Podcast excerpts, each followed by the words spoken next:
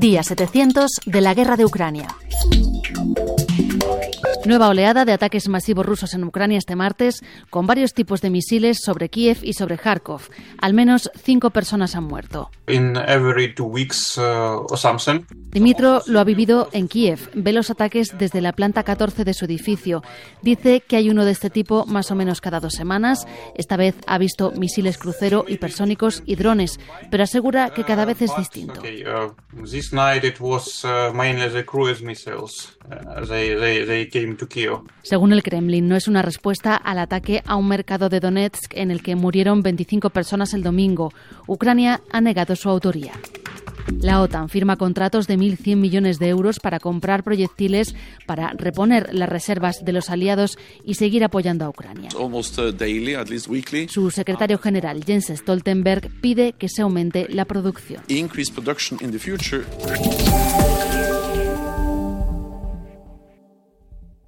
Hoy, 24 de enero, en el diario de Ucrania.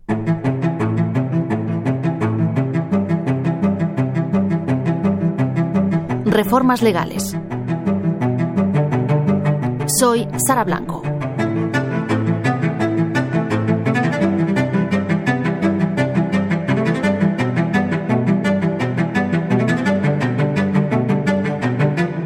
Victoria Mailnek es directora del proyecto de integración europea y directora de promoción internacional del Centro de Políticas y Reformas Legislativas de Kiev. Hola Victoria, ¿qué tal? Thank you for this opportunity to speak uh, about Ukraine here.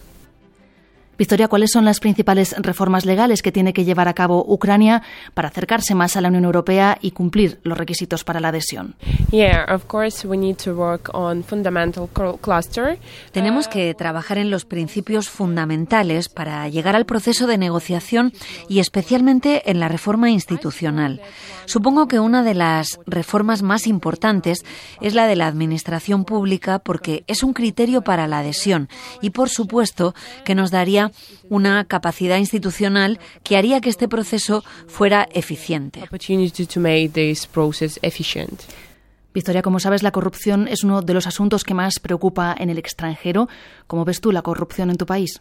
So, of course, we understand that uh, many uh, people from uh, EU countries speak Entendemos que mucha gente en Europa hable de la corrupción en Ucrania, pero creemos que es un problema relacionado con algunas narrativas rusas. Les interesa hablar de nosotros como un país corrupto, como un país falso, de mentira. Desde 2014 hemos conseguido muchos logros en anticorrupción. Hemos hecho muchas reformas y muchas leyes para cambiar las cosas. Por supuesto que tenemos muchos defectos de corrupción, como otros países, y estamos trabajando mucho para cambiarlo. Sabemos que tenemos mucho trabajo por delante para conseguirlo, porque cuando los países de la Unión Europea estaban trabajando en mejorar su democracia, nosotros, desafortunadamente, formábamos parte de la URSS, y eso frenó nuestro desarrollo durante años. Ahora le hemos dado una vuelta a la situación. Desde 2014 estamos construyendo un sistema para frenar la corrupción y castigarla. Tenemos una sociedad civil muy poderosa y periodistas que trabajan para señalar la corrupción. Nuestra sociedad es muy transparente en estos asuntos y puede que sea por eso y por las narrativas rusas que los europeos piensan que somos un país súper corrupto, pero no es verdad. um, some Europeans think about us like a, a super corrupted country, but actually it's not so true. En Europa hemos escuchado algunos grandes escándalos de corrupción en Ucrania, pero háblame de la pequeña corrupción, la corrupción a pequeña escala, la de pagar a un médico, a un policía o a un funcionario. ¿Cómo se cambia esa mentalidad? Yes, one of the problem of the Ukrainian corruption. Uno de los problemas de la corrupción en Ucrania, como en los países soviéticos, es la corrupción descentralizada. Surge por cómo era la vida en la Unión Soviética. Como la gente no tiene suficiente dinero para vivir, por la ausencia de salarios o de empresas, la gente necesita encontrar ese dinero que necesitan para vivir de alguna manera. Por eso existe este tipo de corrupción en los países postsoviéticos. Pero creo que especialmente desde la invasión a gran escala, la gente está intentando cambiar su mentalidad y hablar de la corrupción de diferente manera. Nuestra sociedad ha cambiado y creo que necesitamos, por supuesto, algunos años para construir la tolerancia cero a la corrupción, pero creo que es un proceso normal y hace falta tiempo para los cambios.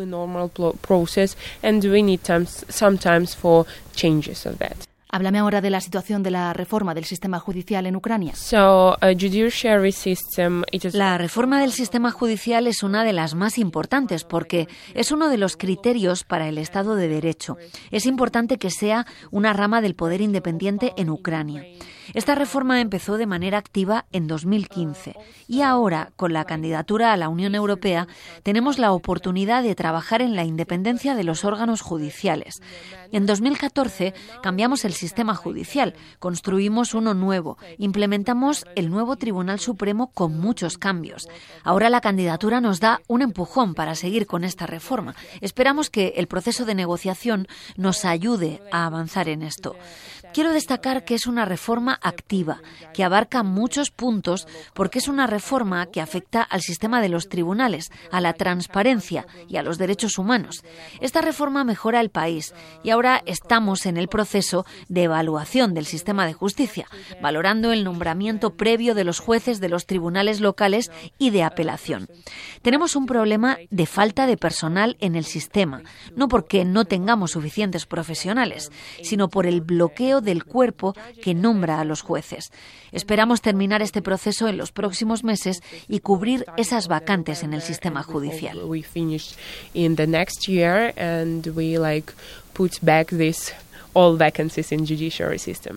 ¿Y cómo ves la situación del gobierno con la guerra? Es importante destacar que, gracias a Dios, nuestros soldados, nuestro Estado, son resilientes a la guerra y subrayarlo porque con el sistema del Estado caído no podemos hacer nada. Nuestras instituciones trabajan desde la invasión tomando importantes decisiones sobre la defensa del país.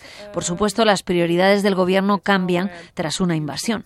Tenemos muchos retos y uno de ellos está relacionado con la transparencia, por la posibilidad de que la sociedad civil y los periodistas puedan vigilar la actividad del Gobierno y del Parlamento porque alegan razones de seguridad, pero tenemos que abrir las reuniones del Gobierno, las del Parlamento, para que la sociedad civil pueda monitorizar la situación y el proceso de toma de decisiones. También para los periodistas es importante. Conocemos la situación. Tenemos retos porque muchos funcionarios han dejado el país y otros han ido al frente. Necesitamos una gran cantidad de profesionales en el sistema y tenemos que encontrar la motivación para que la gente venga a trabajar como funcionario. Por eso tenemos que hablar sobre la reforma de la Administración, porque es una parte de esto. Tenemos que hablar de la reforma de los salarios. Y respecto a esto, se ha abierto un proceso en el Parlamento y en el Gobierno. Necesitamos construir una función pública más cercana a los estándares europeos. Empezamos este proceso después de 2014, pero tenemos que hacer más por la guerra.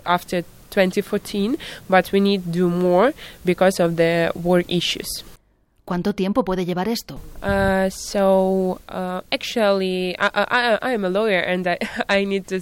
Soy abogada y tengo que hablar como abogada. Tenemos que entender que el sistema de creación de políticas y las reformas es un proceso permanente y tenemos que hacerlo de forma permanente.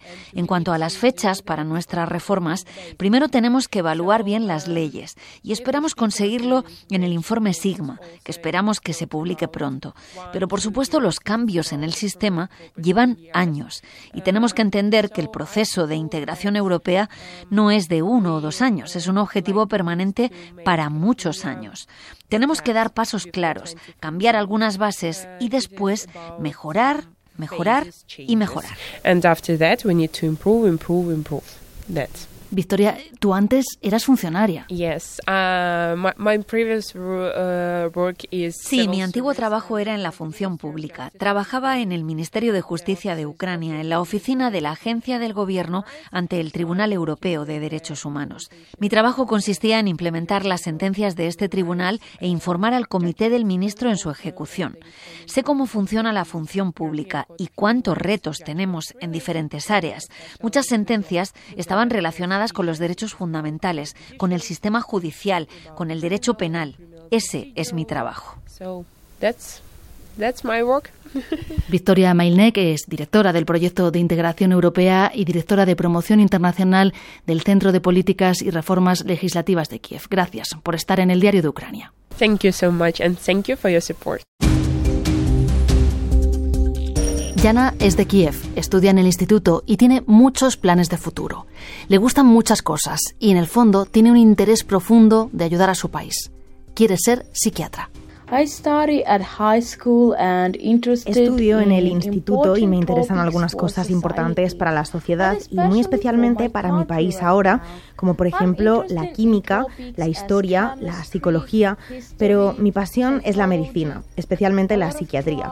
Me gustaría ser psicóloga o psiquiatra y montar mi propia clínica, porque quiero ayudar a mi nación cuando acabe la guerra. La gente que viene del frente tiene muchos traumas, ansiedad, síndrome de estrés postraumático, depresión. Hay que recuperarlos después de la guerra para hacer nuestro país más fuerte. Necesitamos recuperar su espíritu para reconstruir el país.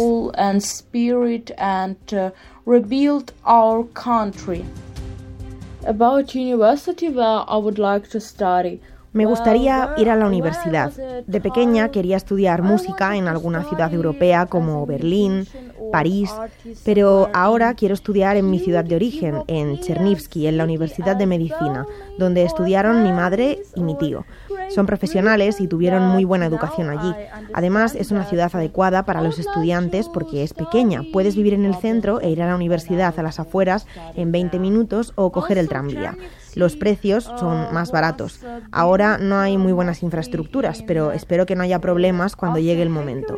Chernivsky se construyó durante el Imperio Austrohúngaro y me recuerda a mi ciudad favorita, Viena. Quizás por eso me gusta tanto esa ciudad, no solo porque es de donde vengo.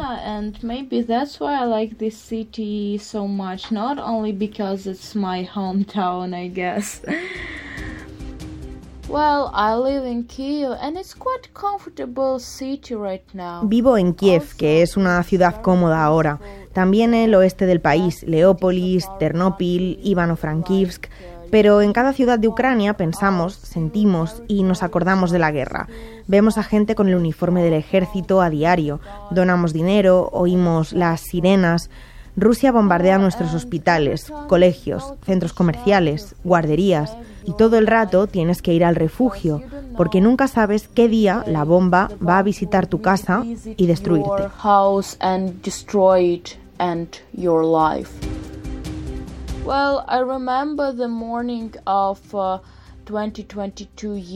Recuerdo una mañana de 2022, el 10 de octubre, uno de los peores días de mi vida. Iba a trabajar, sonó una alarma aérea. Yo estaba fumando cerca de la estación, escuchando música, y de repente, por encima de mis auriculares, escuché cuatro explosiones de bombas.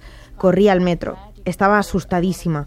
Me dio mucha ansiedad. Fue muy estresante. Por eso os digo que cuando escuchéis una alarma deberíais refugiaros, porque podríais estar salvando vuestra vida. Pero espero que nunca tengáis que vivir una experiencia como esta, porque es muy traumático. La coincidencia es que mientras explotaba una bomba a menos de un kilómetro de mí, estaba escuchando la canción de los Rolling Stones, Give Me Shelter. Literally singing uh, War Children is just a shadow is just a shadow. Well, hay gente que está muy traumatizada por la guerra, tienen ansiedad, toman sustancias psicoactivas para calmarse, tienen depresión, pero muchos ucranianos se han hecho más fuertes por la guerra, porque ahora ya sabemos qué hacer en estas situaciones cuando hay una alarma, cómo ayudar a la gente. Y sabemos que queremos, queremos salvar a nuestro país. En cuanto a salvar nuestra cultura, al principio, cuando hablaba con extranjeros, especialmente de Estados Unidos, me decían que nuestro ejército odiaba a los rusos y que queríamos matar por matar. Y no es así, matamos a los soldados porque queremos salvarnos de los rusos, no queremos ser parte de Rusia. ¿Por qué? Me preguntan algunas personas. Pues porque nos estaban destruyendo, no solo en los últimos años, sino desde antes, desde el Imperio ruso hasta ahora. No somos mejores amigos, no somos hermanos, somos un país independiente y no queremos ser parte de Rusia, queremos ser Ucrania y por eso estamos tan enfadados, porque destruyen nuestro país, nuestras casas, nuestras vidas, nos dan traumas y ansiedad cada día.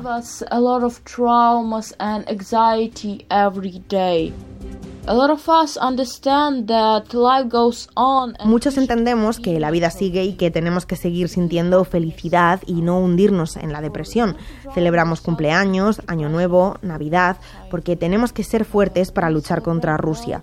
Podemos salir una noche, celebrar con nuestros amigos, ver a nuestras familias vivos, felices, caminar por tu ciudad, ver caras felices, escuchar música en los cafés y los restaurantes y sentir que la vida sigue. Es fascinante para mí porque es difícil a veces ser fuerte. Tienes que ser más fuerte que ellos. Así podremos destruir a Rusia y su propaganda.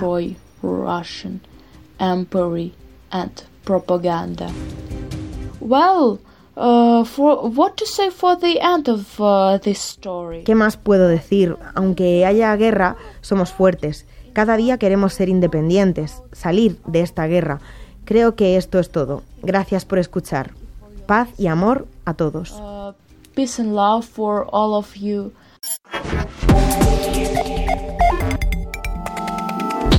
Hasta aquí este diario de Ucrania, un podcast producido por el equipo de audio digital de RTV Noticias.